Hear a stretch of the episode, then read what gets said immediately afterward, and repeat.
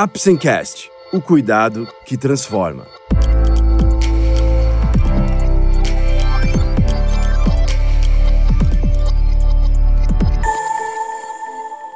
Hoje vamos falar sobre a piora das dores articulares após o isolamento social.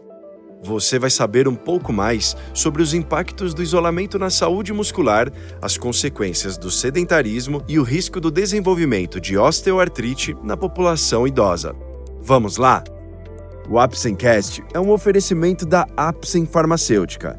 Através desse podcast, vamos levar para você conhecimento e informações de qualidade sobre temas relevantes na área da saúde, de uma forma leve e acessível, porque para nós da Apsen, cuidado também é instruir. No ano de 2020, o mundo todo foi assolado pela infecção do coronavírus, a qual a Organização Mundial de Saúde classificou como uma emergência de saúde pública de interesse internacional e depois elevou seu status para pandemia. A doença, que na sua forma grave afeta as vias aéreas e os pulmões, causando uma insuficiência respiratória aguda e que, devido à sua rápida transmissibilidade, já afeta mais de 36 milhões de casos em todo o mundo, com mais de um milhão de óbitos. Rapidamente, a Organização Mundial de Saúde fez as orientações para as populações permanecerem em casa e em isolamento, mantendo um distanciamento social este que se tornou a melhor forma de prevenção para diminuir a taxa de infecção e também para os governos e os sistemas de saúde se prepararem para atuar principalmente no colapso hospitalar com o aumento do número de casos graves. Apesar de ser a melhor forma de prevenção, esse distanciamento se tornou um desafio para as pessoas que sofrem de dor crônica e osteoartrite, principalmente em sua forma mais avançada, que gera grande limitação funcional aos pacientes e uma alta carga álgica. Atualmente, todos os guidelines das principais sociedades que estudam a osteoartrite são uníssonos apenas na indicação dos seguintes tratamentos: exercício físico, perda de peso e educação do paciente sobre a doença. Com o rápido envelhecimento populacional, existe uma estimativa que em 2050 a maioria dos países de primeiro mundo e muitos países em desenvolvimento atingirão mais de 30% de idosos em sua população total.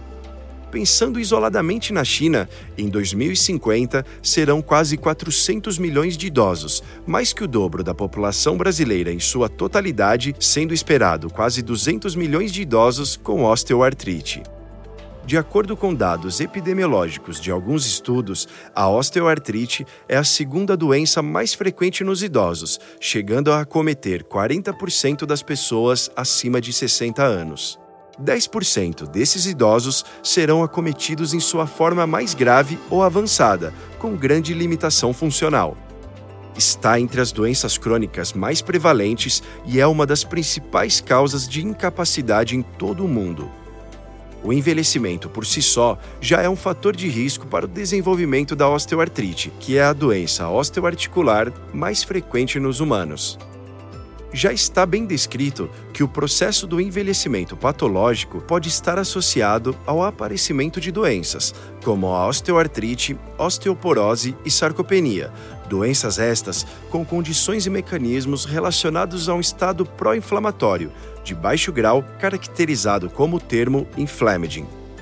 O inflammaging é um estado sistêmico, crônico e assintomático a osteoartrite é a doença osteoarticular degenerativa correlacionada a este estado pró-inflamatório, na qual ocorre o desequilíbrio entre a formação e a destruição da cartilagem articular após orientações governamentais ou pela OMS, com a indicação das sociedades promoverem o distanciamento social, houve uma importante limitação da locomoção com o fechamento das praças e parques, piscinas, academias, dentre outros locais nos quais os pacientes podem realizar os exercícios e as atividades físicas. Pacientes que já apresentavam algum grau de imobilidade tiveram este quadro piorado com o aumento do sedentarismo e com a diminuição dos números de passos diários, assim como a diminuição do gasto energético. Não podemos esquecer que, com este quadro todo de mudança comportamental imposta por orientações epidemiológicas e de saúde pública, muitos dos pacientes aumentaram o peso corporal, que é um dos principais fatores de risco para o desenvolvimento e para a piora da funcionalidade nos pacientes com dor articular. Estudos indicam que perder 10% do peso corporal pode equivaler a uma redução de 50% na sensação de dor articular. Perder peso não é uma tarefa fácil. Apesar da obesidade ser um dos principais fatores de risco para o desenvolvimento da osteoartrite, o controle desta doença de etiologia multifatorial é muito importante no tratamento da osteoartrite. Outras das complicações do imobilismo prolongado é o aumento da rigidez articular, proporcionando um aumento na incapacidade funcional e piora da qualidade de vida secundária ao quadro de osteoartrite quadros de sinovite aguda com derrame articular também podem ocorrer em época de isolamento. Os pacientes e familiares devem ficar atentos para acessar o seu médico assistente, pois nestes casos, uma infiltração pode trazer um alívio imediato. Inúmeros são os benefícios dos exercícios são positivos para a saúde mental, bem-estar e qualidade de vida, auxílio na perda de peso corporal, assim como para a saúde articular nos casos de pacientes com osteoartrite. Já está bem definido os benefícios do exercício e a perda ponderal, mesmo naqueles pacientes com acometimento das articulações das mãos. O fortalecimento da musculatura, principalmente aquela que envolve a pelve e os joelhos, são de extrema importância para estes pacientes que apresentam dor e limitação funcional devido à osteoartrite. O melhor conselho até o presente momento é permanecer em casa, manter-se seguro, permanecer saudável, realizar exercícios físicos no próprio domicílio com orientações especializadas, se possível, e ter uma dieta bastante equilibrada. Enfim, manter uma rotina longe do sedentarismo, mesmo dentro de casa, é ter o benefício de melhorar a qualidade de vida. Esse foi mais um episódio do Apsencast.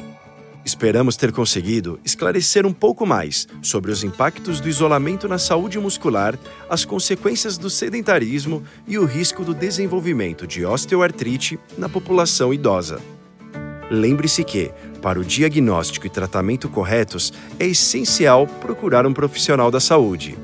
Obrigado por ouvir o Apsencast e até o próximo episódio. Este é um podcast feito pela Apsen em parceria com o Dr. Marcelo Starling médico, especialista em fisiologia do exercício, especialista em geriatria e professor responsável pelo ambulatório de doenças musculoesqueléticas do Serviço de Geriatria do Hospital das Clínicas da Universidade Federal de Minas Gerais, CRM-MG 61367, RQE 36937 e RQE 31125. Apsen Farmacêutica. O cuidado que transforma.